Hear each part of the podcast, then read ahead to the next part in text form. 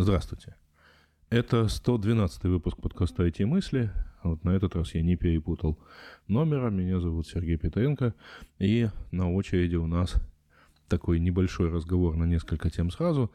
Начну, наверное, с э, такого небольшого раздражения недели – которая регулярно встречается и который, на которой регулярно приходится указывать, например, всяким стримерам, подкастерам, а они все равно не реагируют, и это, конечно, печально.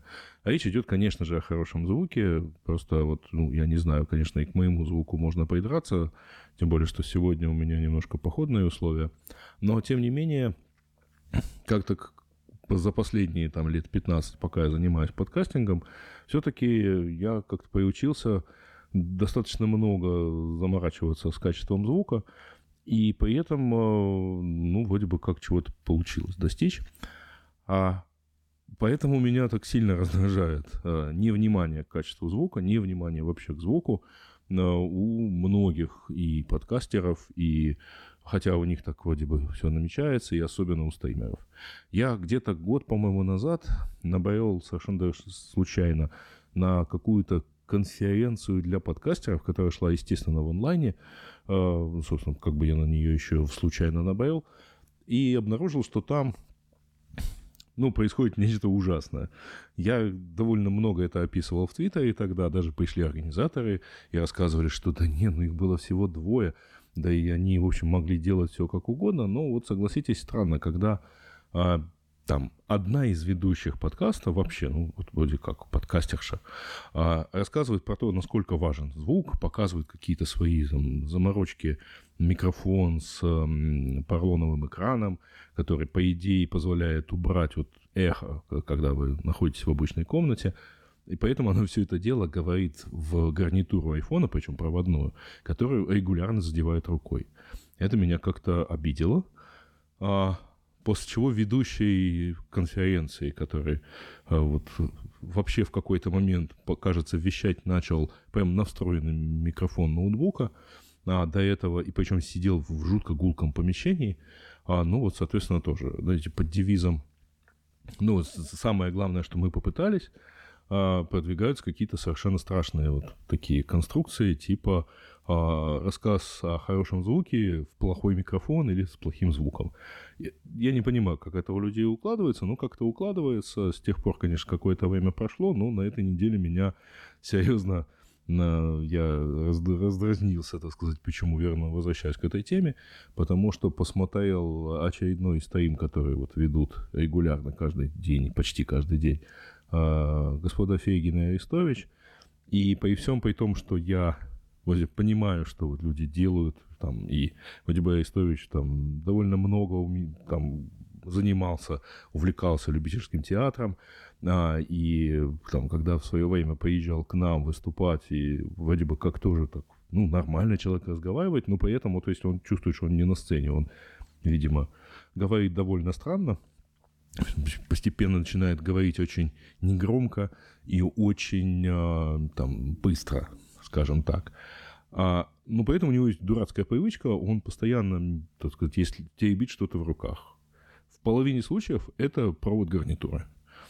Во второй половине случаев это зубочистки. Я не понимаю, зачем человек ездит в командировку, берет с собой пачку зубочисток, но он при этом их вот шевелит, вот как-то э, хрустит ими. И это совершенно невозможно слушать. А проблема ведь в чем? Вы можете даже на стоиме, вы можете обойтись плохим изображением. Вы можете, э, ну, там, вообще никакого изображения, как вот сейчас в этом подкасте, не давать. Но звук вы не можете позволить себе, чтобы у вас был плохой звук. Просто потому, что абстрагироваться от плохого звука невозможно. Ну, на плохую картинку можно не смотреть и все равно получать какую-то информацию от звука. Но если звук плохой, звук записан с искажениями, вы постоянно бьетесь об микрофон чем-нибудь там, или просто у вас плохой микрофон, а вы просто не уважаете слушателя и э, вот как-то издеваетесь, что ли, над ним, потому что он ничего не может сделать. Он вынужден это слушать или он вынужден это не слушать, потому что ну, совершенно все плохо и некачественно.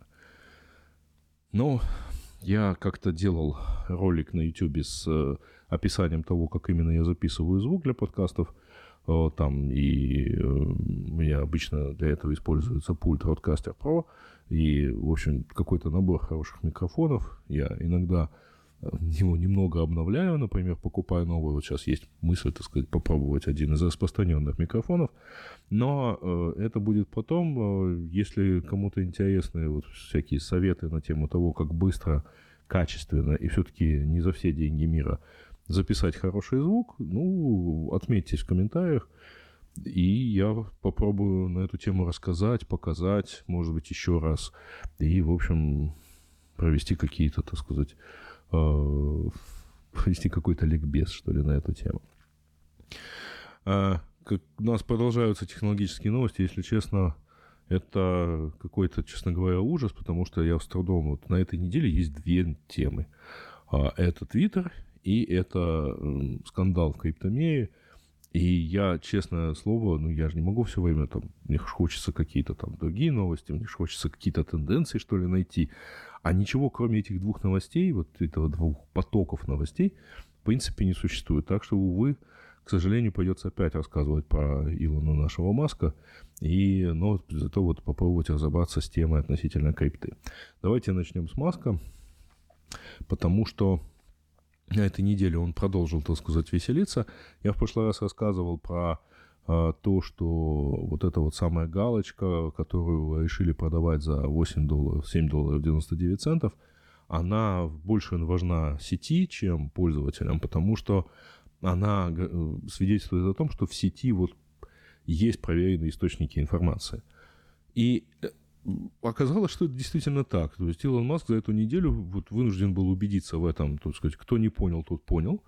И он вынужден был убедиться на собственном опыте, точнее, на опыте примерно там, не миллиарда пользователей, ну, достаточно большого их количества, потому что в Твиттере появились фейки.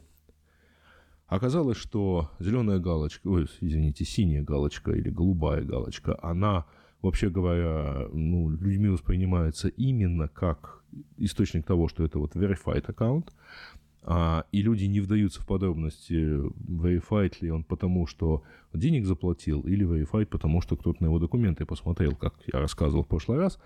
И в этом, так сказать, в этой путанице, естественно, уже начали вариться какие-то замечательные люди, которые начали регистрировать аккаунты, получать такую галочку, потому что покупают подписку на, за 8 долларов, и э, заниматься а, ну, меняют они свой, соответственно, username так, чтобы попадать, точнее, не username, а вот отображаемое имя, так, чтобы совпадать с какой-то там известной компанией, и начинать что-то от ее имени заявлять. От имени фармацевтической компании заявили, что инсулин будет теперь раздаваться бесплатно – а, и компании пришлось э, как-то опровергать это.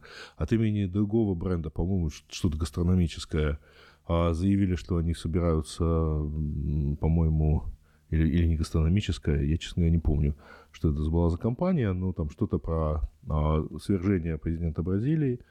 А, с юмором ответил сам Брэнс, что они с 1954 года никого не сверкали и, в общем, пока не собираются этого делать. А это был фейковый аккаунт. Ну и вот как-то все это дело так э, интересно развилось, что в итоге, угадайте что, а в итоге Твиттер сейчас откатил обратно эту подписку, и ее нельзя теперь купить, потому что, ну, в общем, стало понятно, что вот эти фейки угрожают, собственно, самой сети.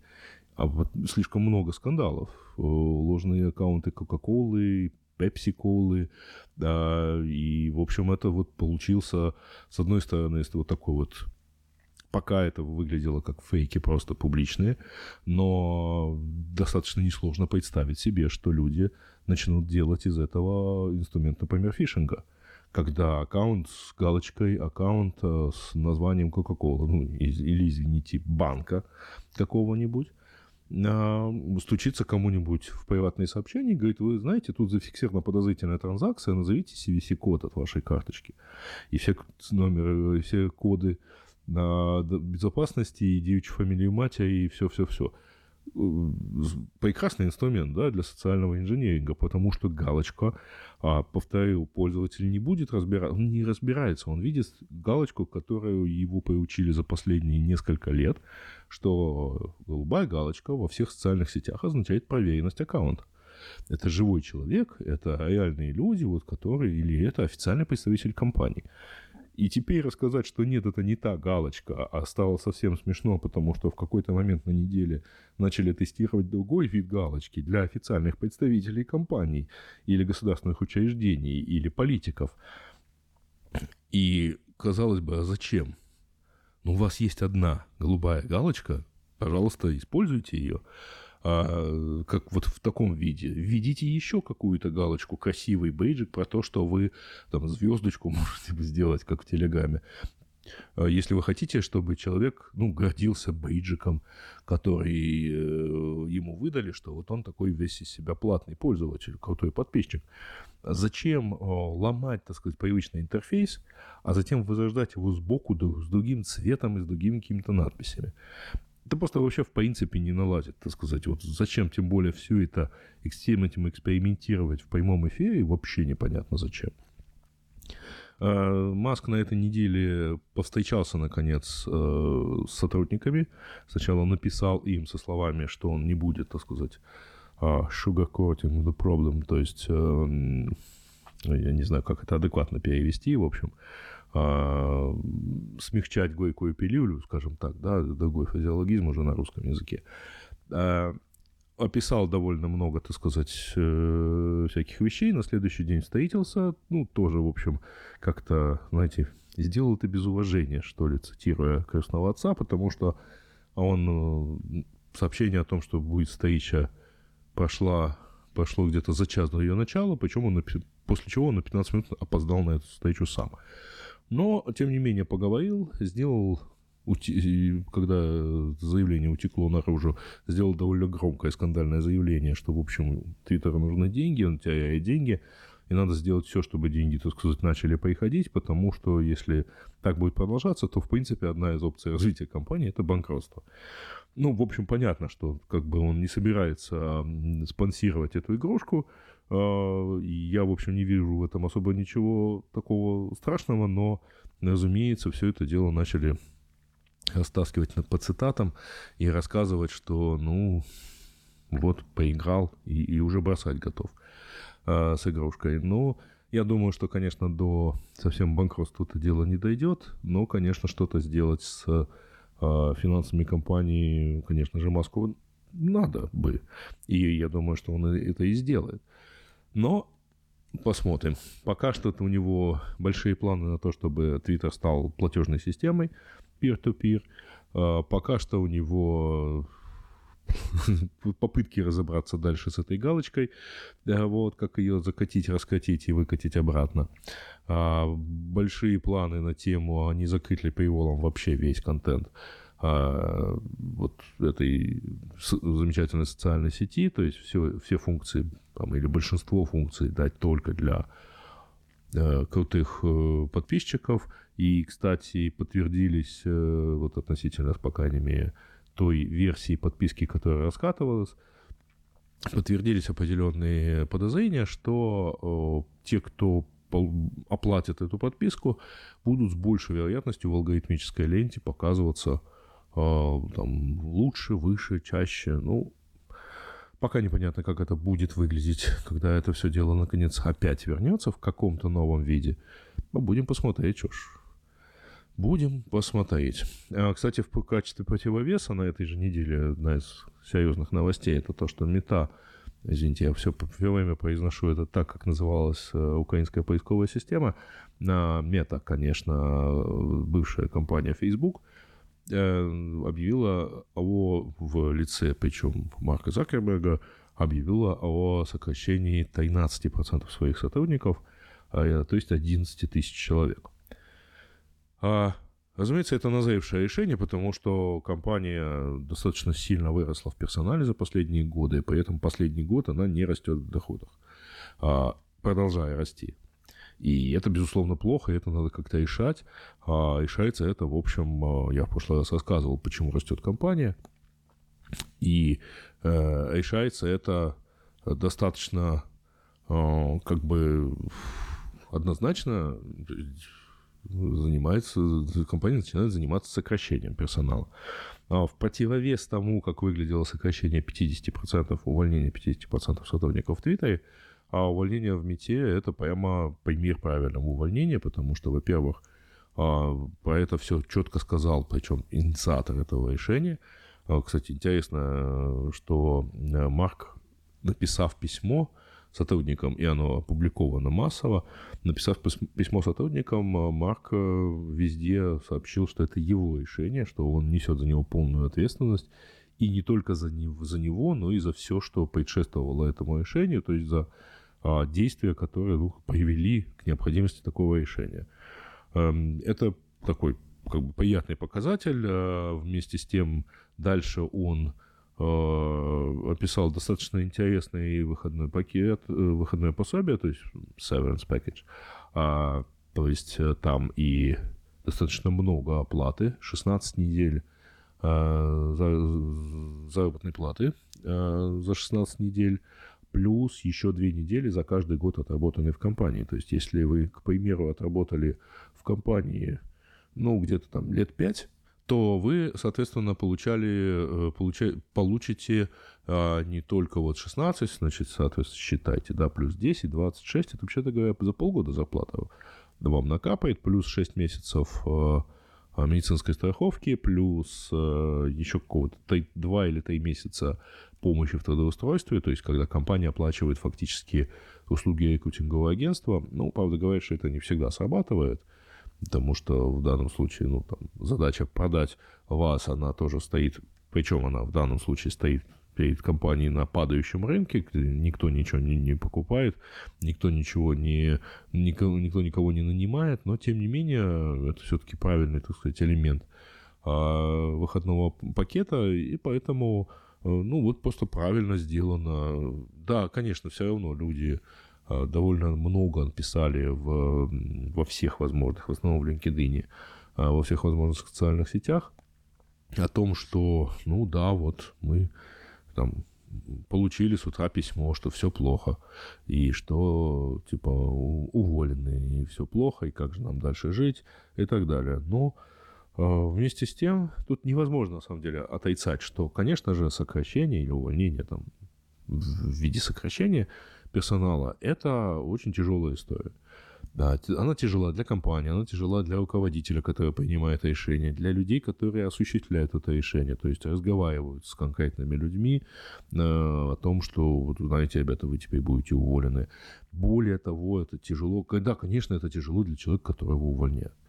Но все это можно сделать хорошо, и, в принципе, то, как это сделано в, в Фейсбуке, ну, в компании Мета, это достаточно ну, как бы правильно сделано, разумно, или вот одновременно с э, этим прошли аналогичные примерно сокращения в компании Stripe, и это тоже правильно, то есть тоже на честно, и, правда, там, например, поймали на том, что вроде бы письма у них как-то похожи, и, скорее всего, Закерберг что-то прямо скопировал из письма, ставшего известным а, тоже э, генерального директора компании Stripe, но это правильное, как бы даже, то, почему не скопировать хорошую вещь, а, как стоишь, например, у Snapchat. Но это правильная история про то, что надо бы, ну, надо людям все рассказывать, надо людям объяснять. А, и, ну, даже если, хотя нашлись комментаторы, которые начали комментировать в том духе, что да ладно, вот эти вот услуги рекрутингового агентства никогда не помогают, а толку, что я смогу поговорить как уволенный, на, смогу поговорить, значит, с соответствующим сотрудником, э, что он мне еще там расскажет, это все понятно, но когда этого нету, то, поверьте, это все выглядит еще более неприглядно.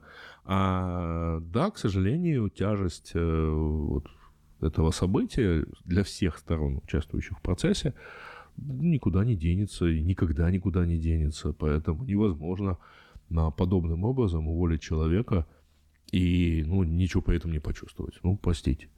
А, ну, это можно, повторюсь, сделать хорошо, а можно сделать плохо. Ну, вот как плохо делать не надо. Надо делать как хорошо. Очень большой скандал на этой неделе – это скандал вокруг компании FTX. Э, на самом деле скандал начался еще на прошлой неделе разгораться – но на этой просто вот совершенно тектонические какие-то сдвиги, землетрясения, извержения вулканов. Ну, такая прям катастрофа, катастрофа. А начну рассказывать издалека. Есть такая еще есть такая компания под названием FTX. Это довольно большая криптобиржа. А, довольно большая, это означает, что она где-то на втором, на третьем месте после компании Binance находится по объемам. Она разделена на несколько компаний. Тут, например, есть FTX а, Соединенные Штаты, есть FTX International, потому что законодательство Соединенных Штатов ну, немножко иначе относится к криптовалютам и к э, сервисам биржи, например. И это достаточно тяжело. Тяжело сочетать, это невозможно фактически сочетать в одной компании, а, которая, ну, зачем ей подвергаться э, американским регулированиям, если они могут э, не подвергаться этим регулированиям а, и работать в несколько более свободном режиме по сравнению, поэтому отдельно есть компания CX International, а, и вот эти компании, ну, кроме этого, с этими компаниями у этого же владельца, а зовут владельца Сэн Бэнкман Фейт, вот, это такой молодой вундеркинд, ему 30 лет, он э, увлекался, э, увлекся трейдингом, э, работал сначала, по-моему, в традиционной, более-менее традиционной трейдерской компании, а потом вот занялся криптой где-то лет, по-моему, ну, не 10, но так, достаточно давно. И занялся вот созданием этой биржи. А, кроме того, ему принадлежит компания Alameda Research. Это компания, которая как раз занимается криптотрейдингом, то есть торговлей криптовалютой, в том числе на биржах. И вот неделю назад, 2 ноября, а, CoinDesk а, публикует, э, это одно из ведущих э, СМИ на тему э, криптовалют, CoinDesk публикует очень большое, э, очень такую громкую статью про то, что вот ему стала доступна структура активов э, компании Ламеда, которая, как очень странно, но там на большую свою долю, э, если не ошибаюсь, что чуть ли не половина их, ее активов, оказывается, состоит из токена в различном виде, а, из токена биржи FTX. Токен FTT токен FTT называется, вот, э, и все это уже выглядит довольно странно, потому что, э, во-первых, он значится в разных состояниях, то есть есть просто токен, есть токен в качестве закладного средства э, в, в этом балансе активов компании Alameda. И в итоге получается, что компания, значит, FTX печатает этот токен, выпускает, а компания Alameda его торгует. Ну, сначала я предполагал, что выглядит это так, как в свое время э, описал Теодор Драйзер в, э, в своем романе «Финансист», когда главный герой Фрэнк Алджернон, э, Фрэнк Каупервуд, занимался поддержкой акций, облигаций, точнее, городского займа в Филадельфии, и вот казначей вместе с ним выпускал эти облигации, а он игрой на бирже взвинчивал курс, ну и, соответственно, оперировал этими суммами там достаточно свободно, хоть туда, хоть сюда, в общем, э, наживая в том числе деньги. Но, кажется, оказалось немножко не так, немножко даже хуже. А тем временем, когда стало это известно, прошло несколько дней, и компания Binance, то есть, казалось бы, во-первых, конкурент – но в свое время она получила порядка 2, 2 миллиардов э, долларов в виде как раз этих токенов, когда она выходила из какого-то из активов FTX. Э, это было год назад, по-моему, ну, получили они эти токены. И, соответственно, компания заявила, что она, в общем, решила их не держать у себя, поэтому она будет аккуратно, осторожно их продавать чтобы ну, избавиться от такого, как выглядит там, непонятного рискованного актива. Э, прошло буквально, по-моему, пара дней после такого сообщения, и э, ну, FTX залихорадило, потому что, по всей видимости, на это сообщение правильно считали все остальные пользователи, э, следившие за новостями. Кроме того, 2 миллиарда само по себе не очень мало денег. И в субботу, воскресенье, воскресенье на э, прошлой неделе то есть 6, если я не ошибаюсь, ноября, 5-6 ноября, на, с биржи FTX э, стали выводить деньги, причем вывели то ли 5, то ли 6 миллиардов долларов за день. Это много. И это вот эффект, конечно, бегства клиентов а, привел к тому, что компания прекратила платежи. Ну, то есть именно остановила платежи с целью как бы, ну, хотя бы попробовать разобраться, что происходит, как с этим бороться, где взять, собственно, эти деньги, потому что они все так или иначе и, ну, как бы они, ликвидность, как потом выразился Сэм Банкман Фрид, ликвидность и платежеспособность это могут оказаться немножко разные вещи, как-то он так выразился. А, события продолжили развиваться, потому что компания, попавшая в такое сложное положение, привлекла внимание, и э, Binance предложил ее купить. Они подписали non-binding, не обязывающее э, э, соглашение о намерениях, то письмо о намерениях, letter of intent, или, как у нас принято больше, более часто говорить, протокол о намерениях, о том, что э, Binance его купит, но э, сначала проведет, естественно, аудит, due, due diligence, как это правильно называется. А, и как-то они вот так быстро провели, что буквально в течение первых нескольких часов пошли слухи, что не, Binance не будет покупать эту да, FTX.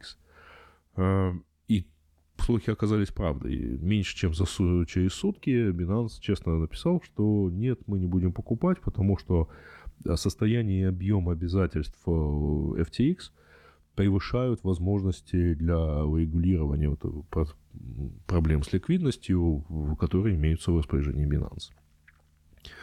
Ну, после этого стало все совсем плохо. А, э, Сэм, наконец, э, написал что-то, в том числе внутри компании и наружу, а, что типа я виноват, я полностью I'm fact, как он написал в Твиттере, и попытался как-то описать эту всю ситуацию.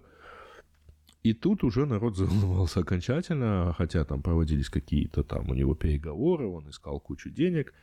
А пошли совершенно страшные слухи про то, что на самом деле в компании дыра, и дыра в FTX или в Alameda, ну, так в общем, свод, в некоем там сводном балансе, дыра составляет чуть ли не 8 миллиардов долларов, по крайней мере, такую сумму назвал Сэм на звонке с инвесторами, что сразу стало известно.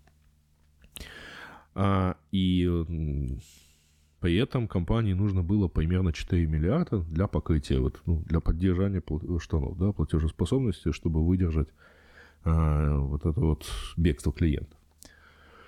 Причем инвесторы там как-то совсем не учитывались где-то там на, последней, на последнем этапе да, в качестве возможных э, людей, которые, у которых могут быть претензии. Компания Sequoia Capital, которая в свое время была одним из инвесторов что-то на 200 с чем-то миллионов а, биржи FTX, а, сообщила о том, что она фактически она оценивает эту, так сказать, инвестицию в ноль. Вот. И это подстегнуло очередной, так сказать, раунд. Вот как бы все разворачивается и разворачивается, потому что и тут начали все разбираться. Вот как бы каждый день приносил какую-то новую новость, а каждая новая новость что-то еще добавляла, так сказать, в знаниях. А, в общем, вырисов... картина, которая вырисовалась прямо сейчас, а, выглядит так. Компания, во-первых, уже в пятницу подала, э, в пятницу 11 числа подала э, заявление о защите от банкротства по статье 11, по да, статья э, Chapter 11, да, а, называется, а, то есть это компания, ну, фактически это официальная процедура банкротства с значит, с тем, что еще Сэм Банкман Фрид уходит с поста CEO, там теперь будет новый директор, который будет, соответственно, разгребать это все, как оно будет.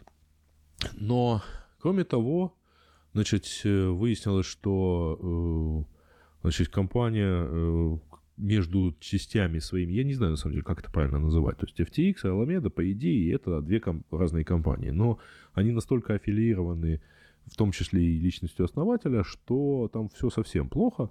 А, например, э, вроде бы как э, FTX брала деньги клиентов и отдавала их Alameda для торговли. И наоборот. И как-то все это дело так перебрасывалось. А, вроде бы объем средств, которые там, объемы рисков, которые в какой-то момент несла Аламеда с FTX вместе, достигал чуть ли не 50 миллиардов долларов, и это, по очень много. А, в общем, э, передавались какие-то деньги, как минимум миллиард, 10 миллиардов было передано, передано, значит, из одной компании в другую для торговли, и это уже совсем свежие, э, совсем свежие новости от Reuters. А, и более того, а, значит, э, то есть какого масштаба там дыра вообще? Они уже все боятся, так сказать, предположить, но, по всей видимости, очень много. И это даже сложно представить, да, сколько это в деньгах обозримых. И, наконец, вот буквально там в ночь с пятницы на субботу еще и произошел взлом, как утверждают, и порядка 600 миллионов долларов ушло с кошельков биржи в неизвестном направлении. Правда, это неизвестное направление, ну, естественно, не бывает неизвестного направления даже в крипте. Они ушли куда-то там на тезер кошельки, то есть на USDT. И вроде бы тезер взял под контроль движение средств по этим кошелькам, то есть просто мониторит, что там будет происходить. Поэтому достаточно сложно будет действительно их куда-то довести, если желание заблокировать у людей все-таки возникнет. Пока что биржа переносит все свои средства на остаток сайтов который имеется, остаток криптовалюты, который не имеется, на холодные кошельки, то есть кошельки физически отключенные от интернета, когда их, то есть так, чтобы их нельзя было оттуда увести без физического контроля, например, носителя, на котором хранится кошелек. А, а Сэм, если я не ошибаюсь, э, по, по всем слухам, то вот он, уйдя в отставку, сел в самолет и улетел в Аргентину. На, причем в частный самолет. Ну, не знаю. Я думаю, что за такие деньги, когда начнется, а уже вроде как началась, э, началось расследование и ССС, и других э, служебных, ну, госорганов регулирующих, которые в Штатах должны этим заниматься, а, я думаю, что когда это расследование дойдет уже до уголовного э, до уголовных расследований, то есть до прокуратуры Южного района Нью-Йорка, которая нам хорошо известна по замечательному сериалу «Биллионс», так я думаю, что, в общем, и до Интерпола можно дойти. И вряд ли, так сказать, далеко ты спрячешься и уйдешь. Но посмотрим, как будет дальше вся эта история развиваться. И, к сожалению, это все, конечно же, плохо влияет на отношение э, криптей, на курсы биткоина, потому что вот биткоин, например, упал в какой-то момент до 16 с чем-то тысяч, э, при том, что был уже 21, да, уже как-то более-менее восстановился. Но вот, к сожалению, сейчас он где-то болтается в районе 17 тысяч. А, безусловно, так сказать, самой крипте это мало что угрожает, чисто физически всему этому уже очень сильно развитому миру. Это не история компании MTGOX, которая в, в свое время нашумела, хотя там были очень смешные деньги по сравнению с этими 10 миллиардами, на, или миллиардами, или там, или там 600 миллионами, или сколько там в итоге вся эта дыра окажется – Э, по факту. Но э, да, тогда мир крипты был очень небольшой, тогда по нему это ударило достаточно сильно в 2014 году. А, да, тогда все-таки это была крупнейшая криптовалютная биржа на тот момент.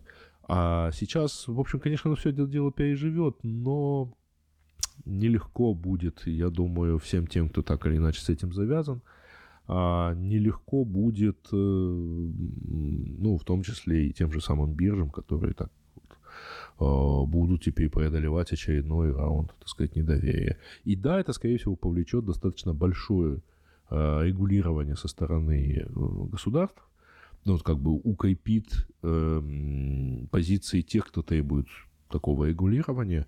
И это на самом деле правильно, потому что вот такой дикий-дикий вест, он, к сожалению, дикий-дикий Запад, он, к сожалению, вот так и приводит к очень печальным историям. Не надо так делать, в общем, э, поэтому надо просто тихо, мирно зарабатывать деньги. Посмотрим. Э, пока интересно за, это, за этим всем следить.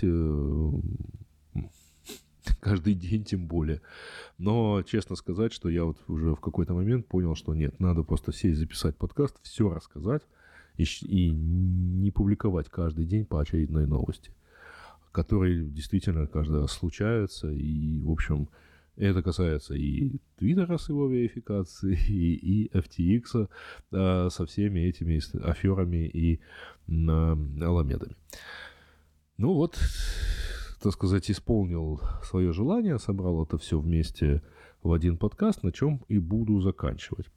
А я хочу все-таки поизвать, э, не стесняться комментировать, э, записывать. Вот везде есть ссылка на запись в блоге, где, собственно, размещена, размещен э, этот выпуск подкаста. Он, конечно, всем доступен в своих приемниках подкастов, да, подкаст-плеерах. Он есть и на Spotify, и в Apple подкасты, и в Google подкасты, и на Pocket Casts, и Естественно, он есть там на других э, всяких сервисах, где там это доступно в качестве синдикации.